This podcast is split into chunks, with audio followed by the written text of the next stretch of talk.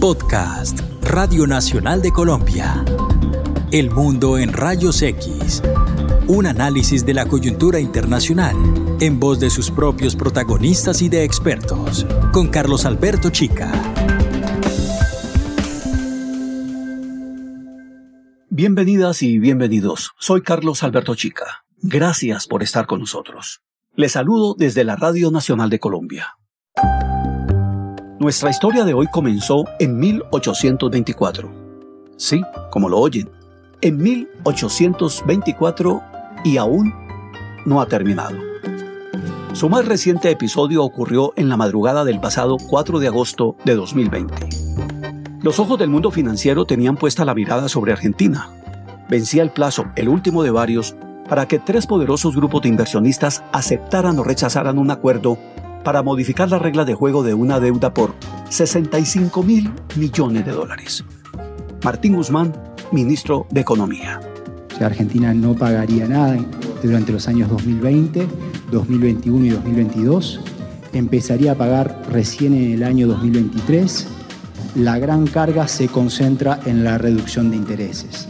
En concreto, se da una reducción de capital de 3.600 millones de dólares y a una reducción de pagos de intereses de 37.900 millones de dólares, que equivale a una quita de intereses del 62%. Hagamos un símil. Imaginemos que uno de nosotros lleva años endeudándose con una tarjeta de crédito con la cual cada tanto saca dinero del cajero automático para abonar al capital y a los intereses, sobre todo a los intereses.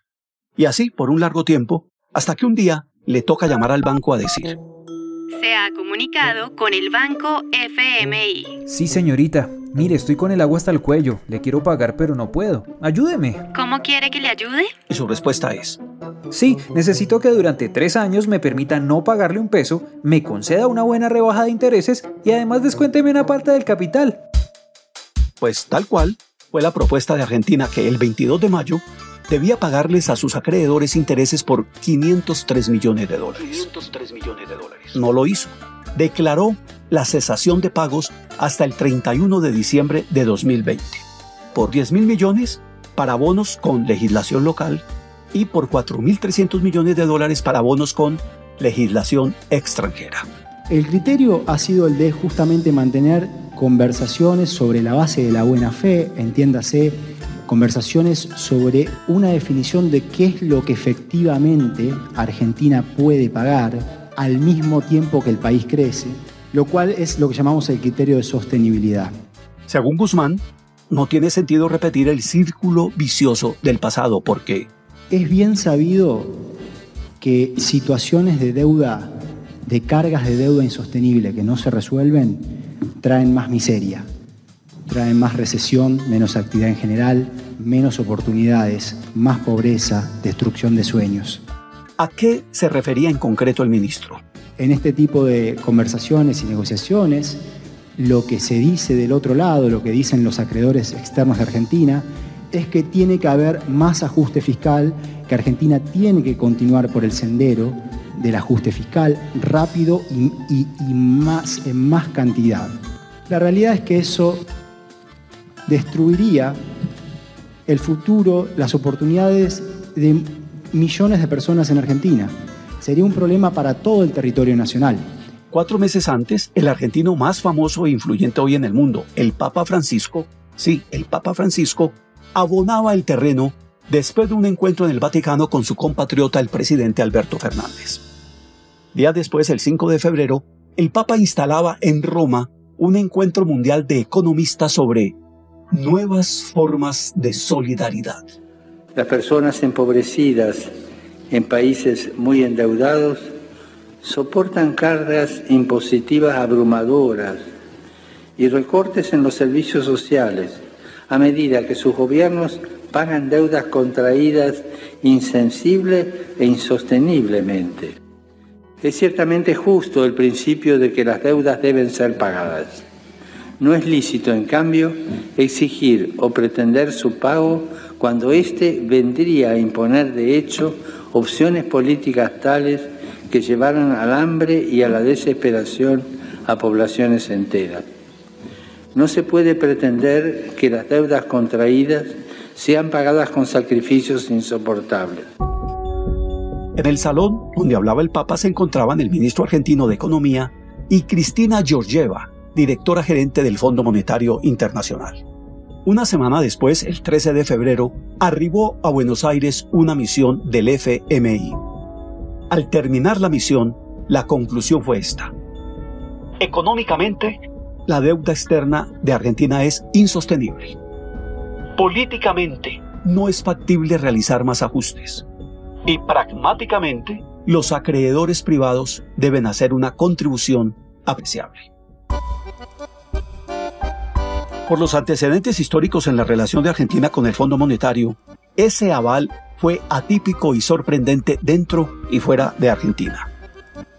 Mark Weisbrot, codirector del Centro de Investigación en Economía y Política con sede en Washington, le dijo a BBC Mundo que nunca en décadas había visto que el fondo respaldara de esa manera la postura de un país deudor. En el New York Times, el mismo Weisbrot afirmó que Argentina es hoy un test cuyos resultados esperan ansiosos muchos países con deuda insostenible. Bueno, pues con ese aval del Fondo Monetario, tanto el presidente como el ministro han conducido al equipo negociador durante todo este semestre. No vamos a asumir ningún compromiso con nuestra deuda que postergue lo que todos los argentinos que están encerrados en sus casas están esperando que salir, producir y hacer crecer la Argentina. No vamos a someter a la Argentina a nuevos compromisos que no podamos cumplir. Lo que es usual, lamentablemente, en el mundo es que estos problemas no sean abordados en tiempo y forma. Lo usual es dilatar en el tiempo el abordaje de estos problemas. La evidencia es abrumadora sobre lo que ocurre. Lo que ocurre es que las situaciones se empeoran. Y nosotros hemos establecido un proceso para evitar precisamente que Argentina transite por una situación de ese tipo. Deuda sostenible para nosotros es una deuda que no postergue a la Argentina, que podamos pagarla sin postergar las necesidades que la Argentina tiene, que tenían en diciembre la Argentina y que se han incrementado a partir de toda la debacle que ha generado la pandemia. Las negociaciones, como es de suponer, no han sido fáciles. El 7 de julio, en declaraciones al diario El Clarín, el ministro Guzmán revelaba que por un lado hemos tenido eh, acuerdos con eh, un número de acreedores, eh, ha habido un, un, diálogo constructivo, pero hay un grupo, un grupo de inversores muy importantes en el mundo con los que no hemos tenido acuerdos. básicamente hubo un momento en el cual ya dejaron de negociar, se, se plantaron en una posición que Argentina no puede sostener, demandas a las que Argentina no puede acceder sin sobresaltarse, el ministro se atrevió a afirmar en público que era obvio que los acreedores sacarían comunicados en contra, aunque al final, decía, se tomarán su tiempo para evaluar y decidir. Pero, pero les advertía. Ahora, la realidad es que nosotros eh, fuimos a, a, lo máximo que podíamos, hacemos el máximo esfuerzo que podemos hacer sobre la base de tomar un compromiso que podamos cumplir. A las 3 de la madrugada, el gobierno divulgó un comunicado dando cuenta del acuerdo y de una prórroga hasta el 24 de agosto para perfeccionarlo. En esencia, se trata de lo siguiente. 1. Los inversionistas aceptaron un canje de los actuales bonos por nuevos bonos que en promedio representan 55% de lo que valen hoy. 2. Los intereses se redujeron en promedio de 7 a 3 dólares por cada 100. 3. El capital se redujo en 1,9%. Y 4.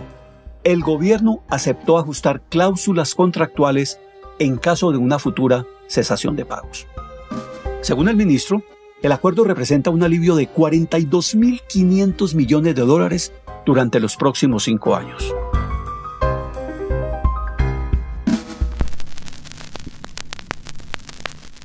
Como les dije, esta historia comenzó en 1824, en julio, para ser más exactos, con el préstamo de un millón de libras esterlinas a la Bering Brothers para realizar obras portuarias y urbanísticas. La promesa desde entonces ha sido la misma, justificar cada empréstito como una condición necesaria y urgente para garantizar el desarrollo de la nación argentina. El pago de ese préstamo demoró más de un siglo. El último desembolso lo realizó Juan Domingo Perón antes de ser derrocado en 1955. Así lo recordaba en 1991 desde su exilio en España, en la entrevista documental Perón, la Revolución Justicialista, que vio la luz pública muchos años después.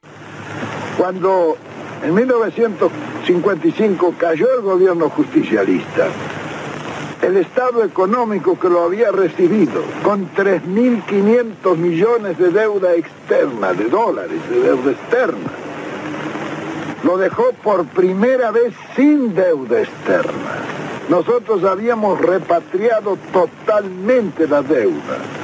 Y entre esas repatriaciones de la deuda, yo recuerdo que pagamos las últimas entregas del empréstito Bering Brothers, que consistió en un millón de libras y cuando pagamos nosotros la última entrega, se habían pagado por ese millón de libras 12 millones de libras. Imagínense ustedes lo que representaban los empréstitos de un millón de libras que se pagaban dos. Tras la caída de Perón, el gobierno de facto abrió las puertas al Fondo Monetario, que le otorgó un primer préstamo por 57 millones de dólares. Desde entonces, la deuda externa creció exponencialmente y se enquistó en diversos grados y modos en la vida institucional, económica, política, social y diplomática, con tres protagonistas externos. El omnipresente Fondo Monetario Internacional, que condiciona los préstamos al cumplimiento de programas de ajuste fiscal muy duros, Estados Unidos, sobre todo desde la Reserva Federal, y la banca privada internacional.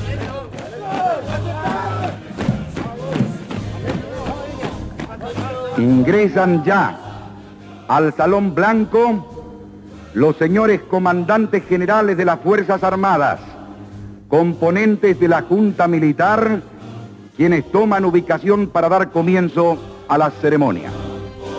Yo, Teniente General Jorge Rafael Videla, juro por Dios nuestro Señor y ante estos santos evangelios, desempeñar con lealtad y patriotismo el cargo de presidente de la Nación Argentina y observar y hacer observar fielmente los objetivos básicos. Eric Toussaint, autor de cinco libros sobre la deuda externa, afirma que el periodo durante el cual Argentina literalmente explotó corresponde al de la dictadura de Rafael Videla, 1976-1981, porque destruyó el aparato productivo y creó condiciones para una economía especulativa.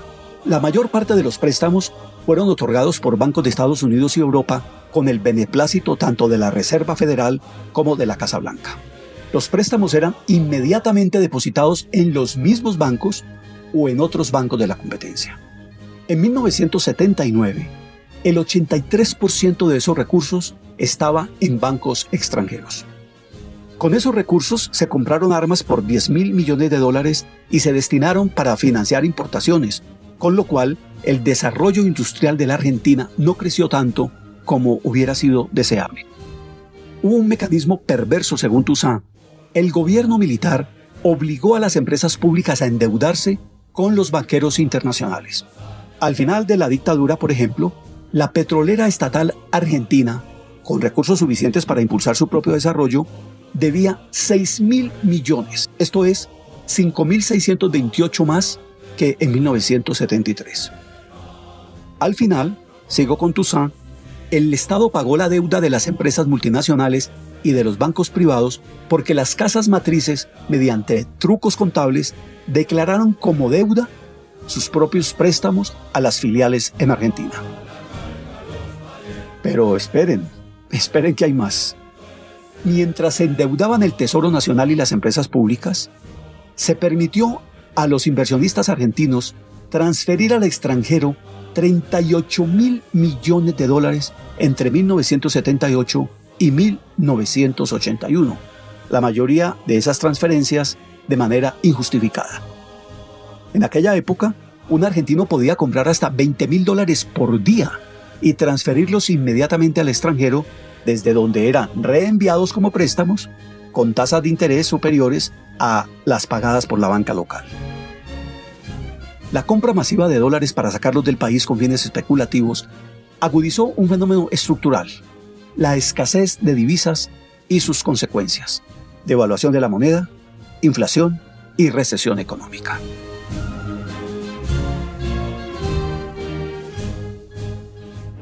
Yo, Raúl Ricardo Alfonsín, juro por Dios nuestro Señor y estos santos evangelios desempeñar con lealtad y patriotismo el cargo de presidente de la nación y observar y hacer observar fielmente la constitución de la nación argentina.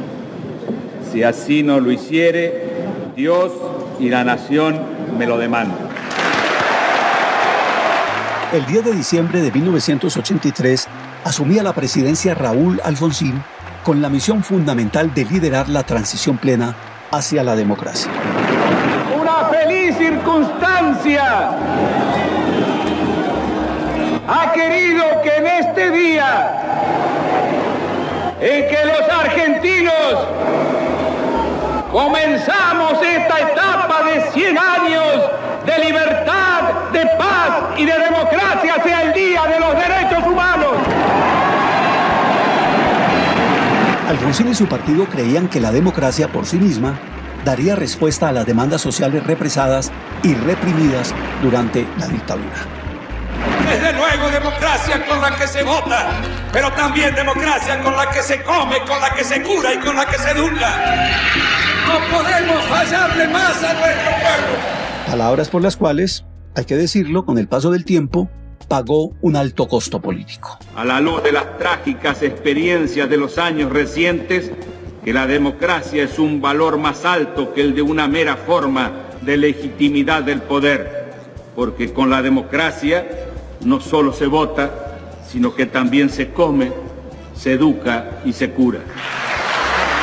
Alfonsín, en campaña, había ventilado la idea de no pagar la deuda contraída durante la dictadura y había prometido también investigar las maniobras financieras que encubrieron la fuga de capitales y el endeudamiento. Ante el Congreso, dijo que lucharía por un Estado independiente. Esto significa que el Estado no puede subordinarse a los grupos financieros internacionales. Instalado ya en la Casa Rosada, se creó una comisión parlamentaria para que investigara esos hechos. Año y medio después, fue disuelta. Sus aliados en el legislativo estimaron que la investigación podría tumbarle la política económica, asediada ya por el peso de la deuda que en ese momento era de 45 mil millones de dólares. Para pagarla, Argentina necesitaba el 50% de las divisas recibidas por exportaciones.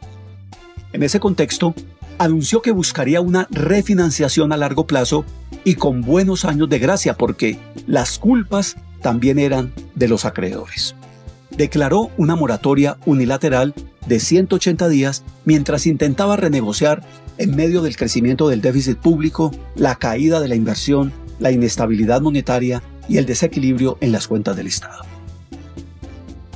En junio del 85 destapó sus cartas.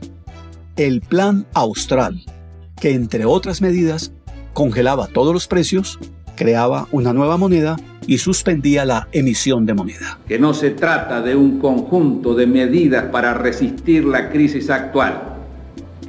Es mucho más. Es un plan de reforma profunda de nuestro sistema económico, cuyo objetivo es la reconstrucción y modernización de la Argentina. Muere el peso, nace el austral un dinero fuerte y sano que no arrastra consigo la carga de la inflación. Para hacerlo simple, elimine tres ceros de los pesos actuales. No obstante, consistía en mucho más que en eliminar tres ceros. Y ha de lograrse a través de un ajuste que va a ser duro y que va a demandar esfuerzos de todos. Esto se llama, compatriotas, economía de guerra. El plan funcionó relativamente bien hasta octubre del 85, cuando la inflación fue de apenas 2%. Cinco meses después, el 16 de marzo de 1986. 10 de la mañana, 38 minutos, Aeroparque Metropolitano Jorge Newbery, zona militar, mañana de sol brillante, ventosa también. En este momento acaba de aterrizar en suelo argentino el presidente peruano, doctor Alan García Pérez. Está aguardándolo al borde de la escalerilla el primer mandatario argentino, doctor Raúl Ricardo Alfonsín, acompañado por su esposa. En las calles de Buenos Aires, miles de carteles con fotografías de Alan García, jefe de Estado con apenas 36 años, le daban la bienvenida con esta consigna. Patria querida, dame un presidente como Alan García. Alusión a lo dicho por el mandatario peruano durante su posesión y ante la Asamblea General de las Naciones Unidas. El Perú solo asignará a la deuda uno de cada diez dólares la décima parte de lo que le paguen por su trabajo y sus exportaciones.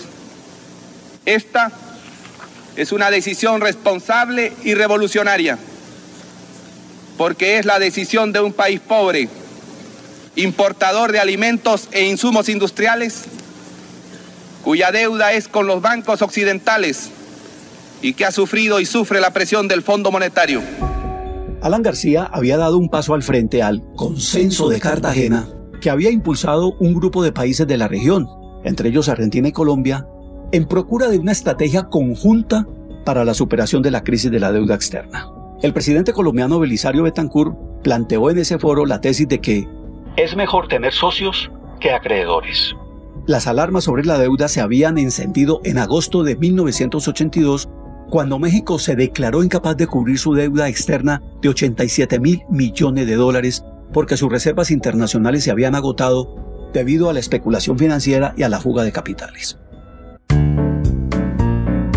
Pero volvamos a la Argentina. A mediados de 1988, Alfonsín se la jugó con el Plan de Salvamento Primavera.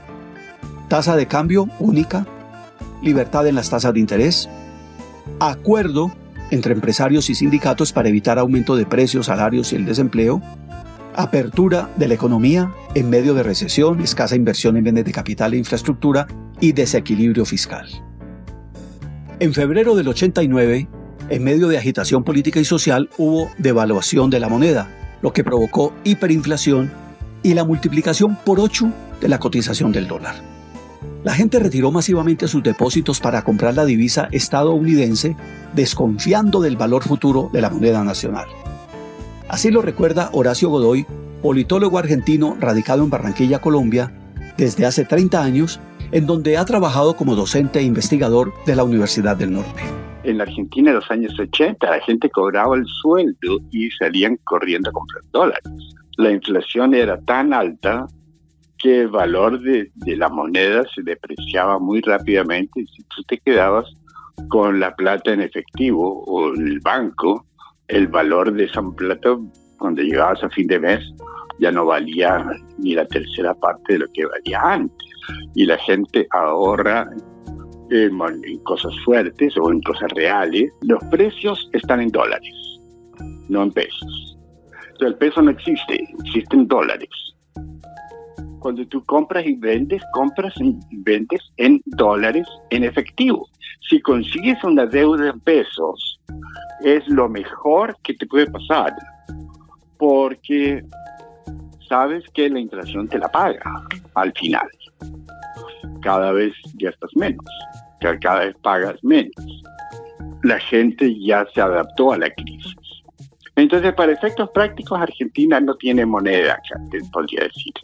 Segundo, Argentina para efectos prácticos tiene muy poco o muy limitado sistema de crédito, que no es atribuible a un partido o a un tipo de gobernantes. En 1989 todavía, con un proceso hiperinflacionario sin control y bajo presiones gremiales, sindicales y con actos de perturbación militar, Alfonsín anticipó para mayo las elecciones presidenciales previstas para octubre. El ganador fue el justicialista Carlos Menem, activista clandestino del peronismo cuando estuvo proscrito y exasesor jurídico durante 13 años de la poderosa Confederación General de Compañeras y compañeros, el peronismo no es enemigo de nadie, no viene a destruir nada. Simplemente el peronismo es amigo de los pobres, es amigo de los trabajadores, es amigo de los que tienen hambre y sed de justicia. No temáis, vais con Perón y su doctrina. A triunfar, a triunfar, a triunfar. Las elecciones no mitigaron las protestas sociales porque la inflación había sido de 460% en abril y de 764% en mayo. La pobreza se acercaba al 50%, escaseaban los alimentos y una ola de saqueo se extendía por todo el país. En ese caos, el 12 de mayo, Alfonsín puso en consideración su renuncia y la entrega anticipada del mandato que tenía hasta el 10 de diciembre. He resuelto resignar a partir del 30 de junio de 1989 el cargo de presidente de la Nación Argentina con el que el pueblo me honrara desde el 10 de diciembre de 1983. Sentía que las decisiones económicas que debía tomar durante siete meses más serían puestas en interinidad y que se generaría incertidumbre en la conducción de la crisis. Estoy convencido de que el acontecer económico está demasiado influido por problemas políticos que generan comportamientos de naturaleza económica que en última instancia conspiran contra la estabilidad en la Argentina, promueven el aumento de los índices inflacionarios y sobre todo, de manera muy particular, lesionan la calidad de vida de los sectores sometidos a ingresos fijos. Y yo llegué a la conclusión de que debía ofrecer la anticipación de la asunción del nuevo presidente, desde luego que era doloroso, pero me parecía que era un sacrificio que debía realizar en homenaje a la democracia misma, a la patria en definitiva, y a las posibilidades de superar una crisis que no puede ser manejada en las circunstancias actuales con medidas que aparecen como provisorias. Hubo negociaciones políticas con Menem y en una comparecencia ante la prensa, el presidente electo informaba que hemos eh, conversado sobre la posibilidad de enviar una delegación conjunta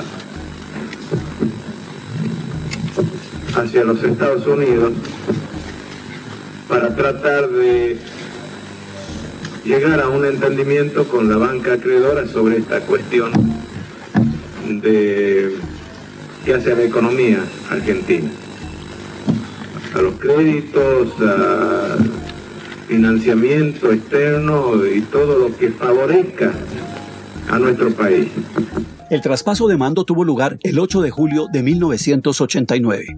Yo, Carlos Saúl Menem, Juro por Dios nuestro Señor y estos santos evangelios desempeñar con lealtad y patriotismo el cargo de presidente de la nación. Seguramente a esta altura del relato ustedes se estarán preguntando, pero ¿cómo se pudieron realizar las elecciones en semejante ambiente? ¿Por qué la gente votó? ¿Y por qué ganó el candidato peronista, es decir, Menem, al candidato del gobernante Partido Radical, el primer gobierno de la incipiente democracia?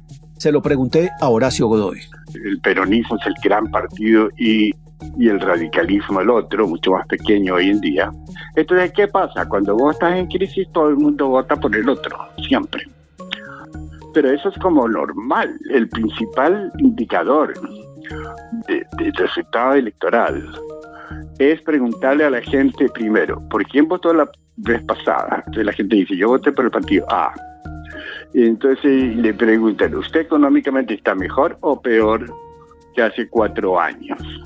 La gente que dice que está mejor vuelve a votar por el partido A. Y la gente que te dice que está peor vota por el B. En las primeras de cambio, Menem despejó cualquier duda sobre lo que se venía pierda arriba, como decimos en Colombia. Recibimos al país con un proceso de hiperinflación realmente excepcional. Teníamos necesidad de hacer cirugía mayor sin anestesia.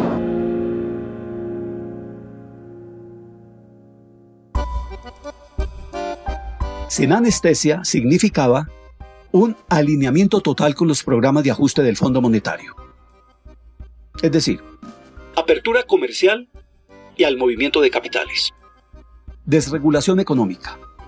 Privatización de empresas públicas. Reducción del aparato estatal, Reorganización tributaria y paridad del peso con el dólar. Decisión que disparó la demanda de la moneda estadounidense hasta hacerse insostenible.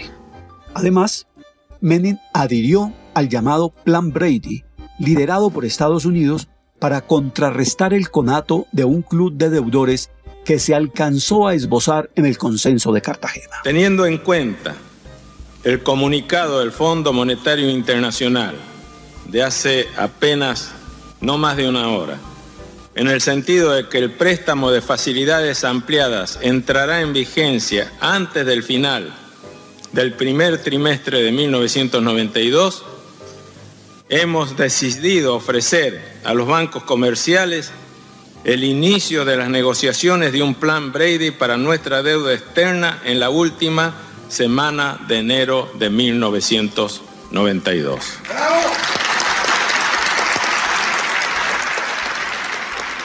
La lógica del plan Brady era 1. Reducción de saldos adeudados mediante extensión de plazos y periodos de gracia generosos bajo el supuesto de que permitiría inversión productiva y que luego incrementaría la capacidad de pago. 2. Atomización de los acreedores. Dejarían de estar concentrados esos acreedores en los bancos y se buscaría en diferentes fuentes de mercados de capitales. 3. Aplicación a rajatabla de los programas de ajuste del Fondo Monetario Internacional. Y 4. Contratación de créditos sin conocer su costo este iría variando cada seis meses según las fluctuaciones de la famosa LIBOR, es decir, la tasa intercambiaria del mercado de Londres. Durante un buen tiempo, su ministro de Economía fue Domingo Cavallo, quien por la televisión pedía paciencia y sacrificio. Lamentablemente, en el país que en otra épocas era considerado uno de los principales abastecedores de alimentos del mundo, a causa de las malas políticas que durante tantos años desalentaron a la producción, hoy escasea la carne de vaca, la carne de cerdo, los pollos, la leche, las frutas, las hortalizas. Es sorprendente, pero es la cruda realidad. Pero este problema tiene solución. Por eso es importante que tengamos un poco de paciencia. Yo les aseguro que si ustedes y nosotros nos lo proponemos firmemente, esta vez nos transformaremos en un país estable, en un país estable para siempre. Es cierto que muchos sueldos son aún muy bajos. Es cierto también que la inversión es aún reducida. Todavía hay desocupación. Todo esto es cierto pero estamos en camino de conseguir que haya mayor crédito interno y externo para nuestro país y que vengan las inversiones directas. Si persistimos en el camino de la estabilidad y cumplimos con el plan que nos tenemos trazado para el periodo julio de este año hasta junio de 1992 y, que ya ha recibido el apoyo del director gerente del Fondo Monetario Internacional, a mediados del año que viene comenzaremos a vivir un periodo de extraordinario crecimiento. Volverán los capitales y las inversiones, se crearán muchos nuevos empleos y mejorará rápidamente el nivel de vida de todos los argentinos. Si bien la inflación fue controlada y llegó a cero en 1995 y creció el Producto Interno Bruto, aumentaron el desempleo y la pobreza, se puso tope a los gastos de seguridad y de salud para los pensionados y se echó mano a la deuda externa para compensar el déficit de divisas requerido para las importaciones. La deuda externa superó los 150 mil millones de dólares. Los 24 mil millones de las privatizaciones de las empresas estatales no le alcanzaron para revertir el crecimiento de la deuda. En diciembre de 1999, asumió de nuevo una alianza del Partido Radical con Fernando de la Rúa. Yo, Fernando de la Rúa, Juro por Dios nuestro Señor y estos santos evangelios desempeñar con lealtad y patriotismo el cargo de presidente de la nación. La crisis activada desde 1988 se agravó acompañada de un desplome en los indicadores de bienestar social. Otra vez, más deuda para garantizar la paridad del peso con el dólar, una de las principales promesas en campaña. Y mucha demanda de dólares para revivir la economía nacional afectada por las importaciones y escasas exportaciones. Fue el tiempo del plan blindaje que comenzaría en enero de 2001. El Fondo Monetario le dio la mano con 40 mil millones de dólares. Es un éxito para mí como presidente y para todo el pueblo que se beneficiará, porque a partir de esta extraordinaria operación económica podremos crecer espectacularmente y comenzar a generar los empleos que necesitamos. Festejemos, porque este año se va y viene uno nuevo, viene un año mejor, se viene el momento de empezar a cosechar los frutos del esfuerzo. La Argentina ya no tiene riesgos. La Argentina es segura y previsible. Ahora podemos crecer en paz. El blindaje tenía precio. Eliminación de la pensión básica universal, aumento de la edad de pensión para las mujeres y más reducción del gasto público y de los salarios. Y ahora, los principales indicadores económicos anticipan un gran año para la Argentina. La recaudación aumenta y la tasa de riesgo país cae 247 puntos, impulsando créditos más baratos para todos. Esto significa un ahorro de cientos de millones para el Estado. Favorece las exportaciones y los préstamos para la producción, generando nuevos empleos para los argentinos. Porque los beneficios del blindaje son para la gente. Blindaje 2001. La Argentina En poco tiempo, hubo una nueva fuga de capitales con renuncia del ministro de Economía de por medio. Quien lo reemplazó apretó tuercas anunciando otro ajuste fiscal y recortando fondos en salud y educación. El ministro duró apenas 15 días. Renunció en medio de una fuerte reacción popular. De la Rúa creyó encontrar la salida llamando a Carvalho, ¿se acuerdan? El exministro de Menem Mal que bien, el Fondo Monetario lo conocía. Aunque Argentina no había cumplido los objetivos fiscales, se puso en marcha el famoso mega canje, que tampoco resolvió el problema. Tomemos decisiones serias y vamos a ver cómo nos empiezan a respetar en el mundo y cuántas oportunidades de trabajo genera eso para nuestro pueblo. Nuestra oportunidad empieza aquí si somos capaces de resolver lo que nos toca. Arreglemos nuestro querido país y salgamos a conquistar nuevos mercados para que los productores rurales, nuestra industria, nuestros empresarios puedan volver a vender sus productos, fruto de la mano de obra, del trabajo de los argentinos. Demos juntos esta batalla, es la batalla de todos. Estamos cerca de ganarla convencidos que ahora estamos hablando maduramente con la verdad. El mega canje dejó por fuera las deudas de las provincias. En un sistema federal como el argentino, la relación con las provincias y el manejo de sus deudas es una variable política relevante para la estabilidad institucional. Horacio Godoy.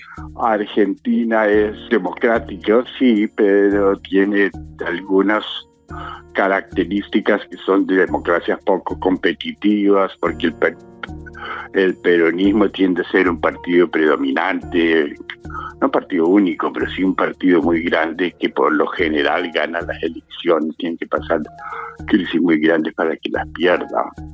el peronismo ha gobernado el norte eh, siempre y son muy, muy, muy, muy estables, pero son como feudos casi. Provincias como más modernas, poco más desarrolladas económicamente, como Mendoza, ha tenido desde el 83 una alternancia bastante recurrente entre peronistas y radicales, sin crisis.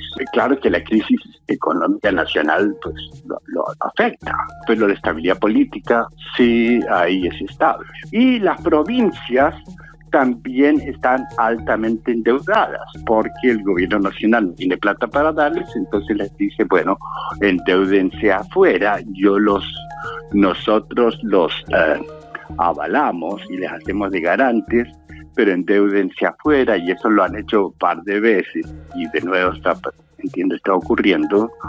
Y, entonces después las, provincias pues, no pagan porque saben que el Estado federal se, se, va a hacer de las deudas y entonces el Estado queda con una deuda monumentalmente grande. Por el mega canje, mediante operaciones de mercado, las tasas de interés que eran del 7% anual, quedaron entre 14,5 y 16%. La deuda pública pasó de 124.400 a 126.600 millones de dólares y los intereses treparon desde 82.300 millones hasta 120.700 millones. Con el megacanje recrudeció la desconfianza en el sistema financiero y hubo retiros masivos de depósitos bancarios. Al comenzar diciembre, el gobierno tuvo que decretar el llamado corralito, corralito, corralito, una restricción general para el retiro del dinero depositado en los bancos. La medida paralizó el comercio y el crédito. La reacción en las calles no se hizo esperar. El 19 de la Rúa decretó el estado de sitio. Compatriotas, culmina un día difícil. Han ocurrido en el país hechos de violencia que ponen en peligro personas y bienes y crean un cuadro de conmoción interior. Quiero informarles que ante eso he decretado el estado de sitio en todo el territorio nacional e informado al honorable Congreso. Comprendo las penurias que atraviesan muchos de mis compatriotas. Las comprendo y las sufro, pero la mayoría sabe que con violencia e ilegalidad no se sale de los problemas. Los problemas hay que afrontarlos y eso estamos haciendo. He dispuesto multiplicar la distribución de alimentos entre los más necesitados. Tengo clara conciencia del padecimiento de muchos compatriotas y es mi compromiso trabajar para resolver la emergencia social. El día 20, cuando la situación seguía fuera de control, de la Rúa renunció y tuvo que abandonar la Casa de Gobierno, la Casa Rosada, en un helicóptero. Gobernó apenas dos años y diez días. Lo reemplazó interinamente, siguiendo los conductos constitucionales, Adolfo Rodríguez Sá, quien renunció una semana después, el 30 de diciembre. En tan poco tiempo, sin embargo, declaró la cesación de pago de la deuda. Su reemplazo, Eduardo Dualde, mantuvo la cesación del pago de la deuda acabó con la paridad del peso frente al dólar y convirtió todas las deudas a pesos. La pobreza se regó por todo el país, mientras las exportaciones se tornaron más competitivas debido a la devaluación del peso. Ventaja comparativa que permitió cierto crecimiento durante el gobierno del peronista Néstor Kirchner. Yo, Néstor Carlos Kirchner, juro por Dios desempeñar con lealtad y patriotismo el cargo de presidente de la nación. Quien asumió en 2003, tomando distancia como Perón en la década de 1950 frente al Fondo Monetario Internacional. Dijimos que queremos volver a ser independientes y manejar nosotros los resortes de nuestro país. Y por eso, hace pocas horas atrás, decidimos terminar con esa deuda de 50 años y le dijimos que al Fondo Monetario Internacional basta la deuda externa. La Argentina paga, la Argentina se libera, la Argentina construye su destino, la Argentina empieza a construir su independencia. Ese distanciamiento cobró vida el 3 de enero del 2006. Argentina pagó toda su deuda con el Fondo Monetario mediante un giro anticipado por 9.810 millones de dólares. En el día de la fecha, hemos tomado las decisiones institucionales que nos permitirán destinar nuestras reservas de libre disponibilidad al pago de la deuda total con el Fondo Monetario Internacional. La República Argentina abonará anticipadamente al Fondo Monetario Internacional a fin de año la suma total adeudada de capital de 9.810 millones de dólares, anticipando de este modo nuestros pagos para la cancelación total concretamos un ahorro en intereses de casi mil millones de dólares. La decisión frente al Fondo Monetario estuvo antecedida de un acuerdo en 2005 con el 76% de acreedores que tenían títulos por 62.500 millones de dólares. Esos títulos, al ser cambiados por bonos, quedaron convertidos en 35.600 millones de dólares. El canje de deuda estuvo acompañado con devaluación de la moneda, pero con una fuerte participación del Banco Central en la compra de divisas para impulsar las exportaciones que contribuyeron a un crecimiento del Producto Interno Bruto cercano al 10%.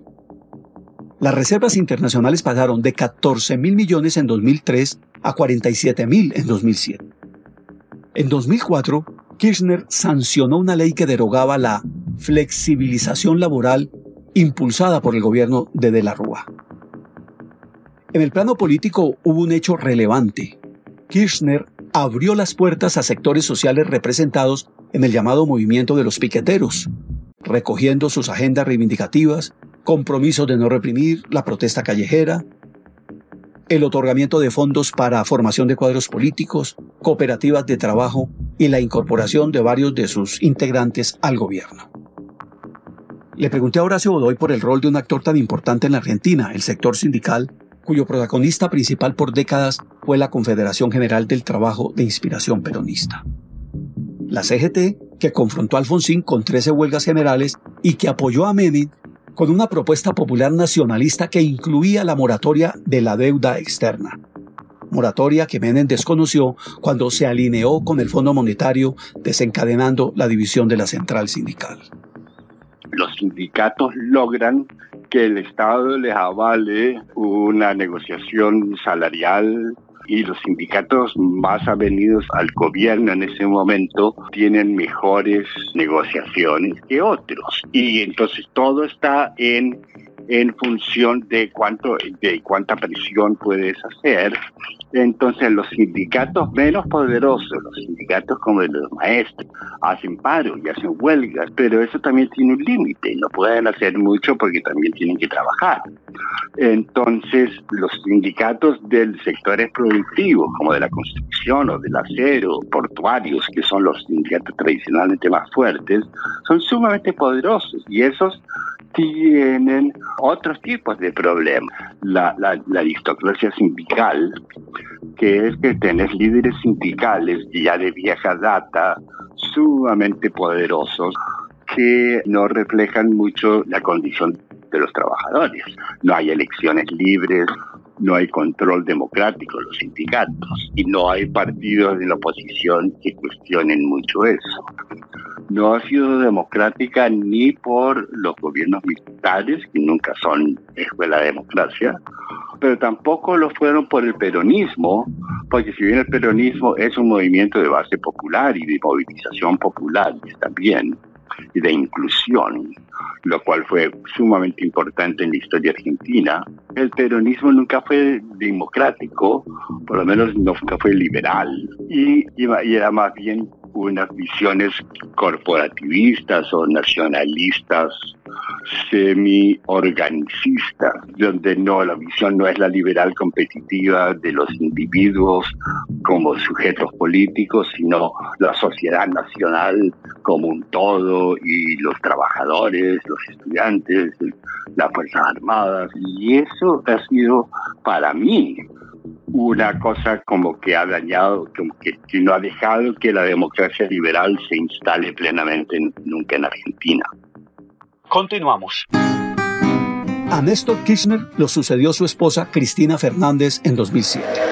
Yo, Cristina Fernández de Kirchner, juro por Dios, por la patria y sobre los santos evangelios, desempeñar con lealtad y patriotismo el cargo de Presidenta de la Nación y observar y hacer observar en lo que de mí dependa la Constitución de la Nación Argentina. Durante un encuentro en Nueva York con el Council of Foreign Relations, anunció que tres bancos estudiaban la posibilidad de resolver la deuda con los acreedores que no habían aceptado el canje de deuda en 2005. Otra vez, anunció la apertura de canje de 20 mil millones de dólares con los llamados fondos buitres que tampoco se habían acogido en 2005. El 96% de ellos lo aceptaron. Argentina pagaría 10.500 millones en lugar de 20.000 millones. Y en otra ocasión propuso un tercer canje, canje aceptado por el 93% y rechazado por el 7% y un pequeño grupo de fondos buitres que presentó una demanda ante un tribunal en Nueva York. El 93% de los acreedores de Argentina arregló. Un 7% no arregló. Pero solamente están haciendo juicio en Nueva York y han obtenido esta sentencia fondos buitres por el 0,45% del total de la deuda. Bonos que fueron comprados recién en el 2008, cuando ya habían sido difolteados, valían muy poco y si se le hace lugar a lo que ellos pretenden, la ganancia en dólares sería de algo más del 1.300%, algo que realmente carece de lógica, de sentido común. Creo que no hace falta ser un experto en derecho o en economía para darse cuenta que de esta manera no solamente funde la República Argentina, sino que fundiría el país, sobre todo en momentos en los cuales numerosos países desarrollados del primer mundo están también reestructurando sus deudas. Yo, Mauricio Macri, juro por Dios nuestro Señor y estos santos evangelios, desempeñar con lealtad y honestidad el cargo de presidente de la Nación Argentina y observar y hacer observar con fidelidad la Constitución de la Nación Argentina. Si yo no lo hiciere, que Dios y la patria me lo demanden. Y a Cristina Fernández la sucedió el empresario Mauricio Macri con la consigna de no volver al pasado, que dijo había consistido en 70 años de fiesta. ¿Cómo iba a acabar con la fiesta? Aumentó tributos, duplicó entre 2015 y 2019 las retenciones a las exportaciones, derogó regulaciones al mercado cambiario, reformó jubilaciones y pensiones, redujo subsidios a los servicios públicos y al transporte con el subsiguiente aumento de tarifas y más endeudamiento del Estado en dólares, y pagó la deuda a los fondos buitres. El resultado, la moneda perdió el 68% de su valor entre abril de 2018 y 2019. La inflación superó el 50%. El Producto Interno Bruto se contrajo consecutivamente durante tres años. Las exportaciones se derrumbaron, especialmente por la crisis en Brasil, principal comprador.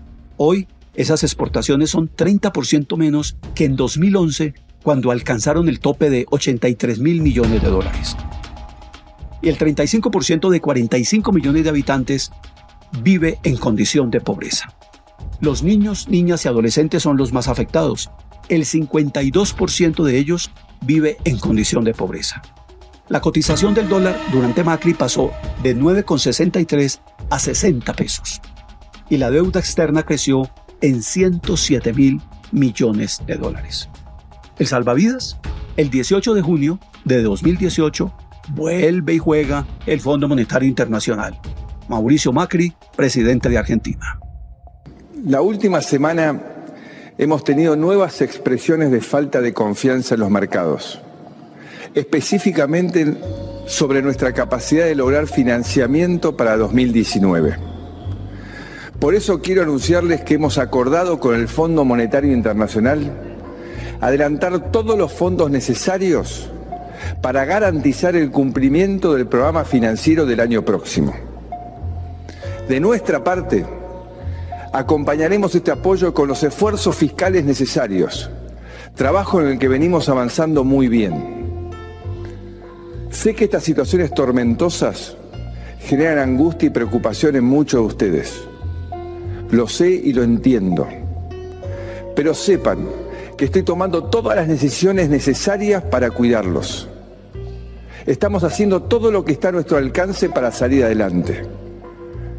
Estoy convencido, más que nunca, de que juntos vamos a lograr superar nuestras dificultades, cambiando de verdad, de raíz y entendiendo que no hay atajos mágicos.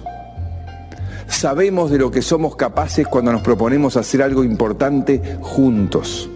Un llamado de difícil aceptación para un gobierno que, como todos los que le precedieron, se abrió paso en medio de manifestaciones con múltiples motivaciones.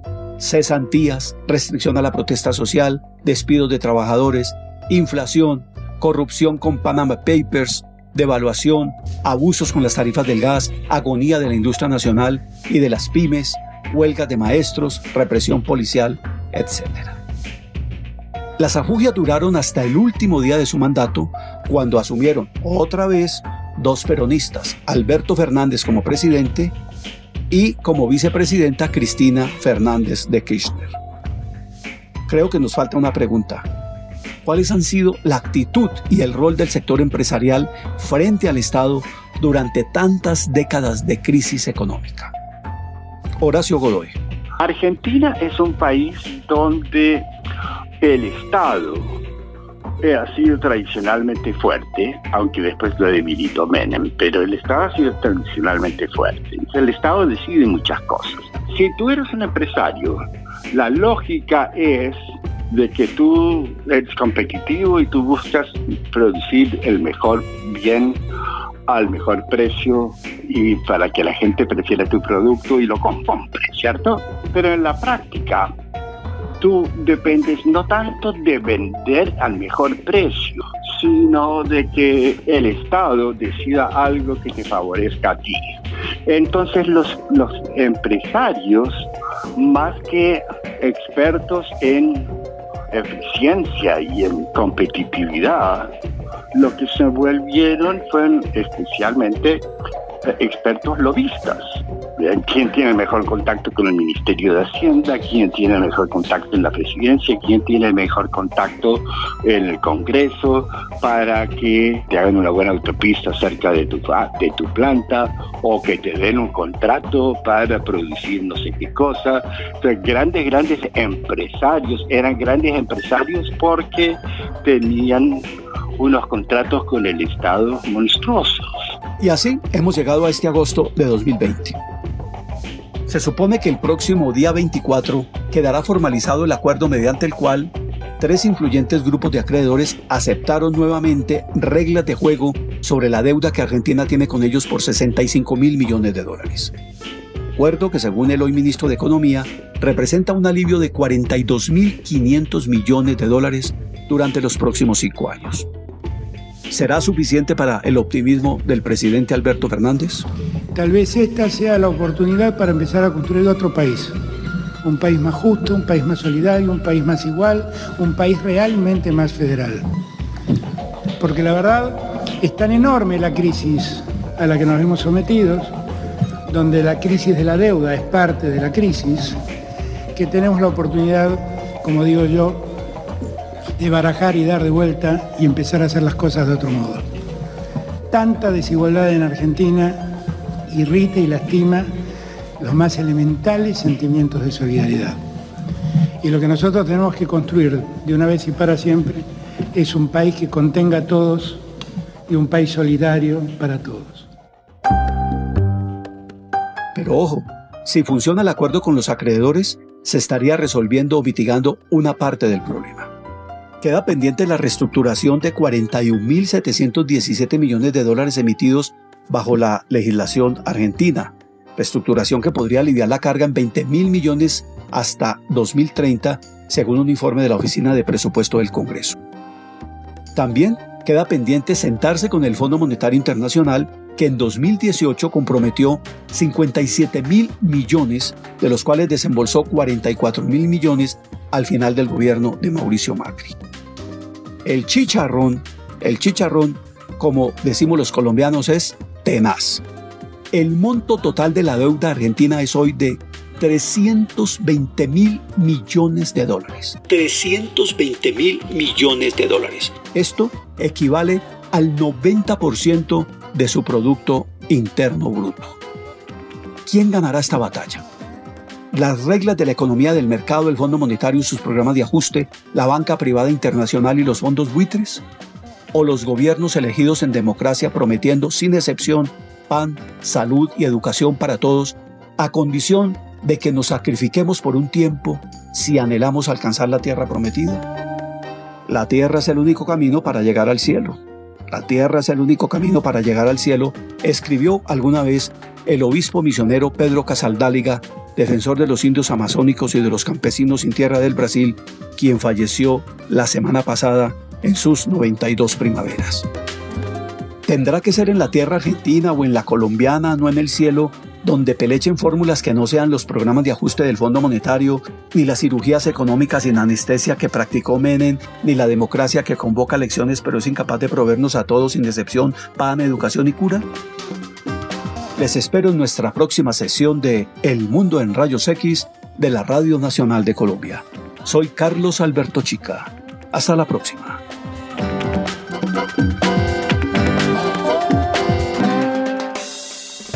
El Mundo en Rayos X, un podcast de Radio Nacional de Colombia.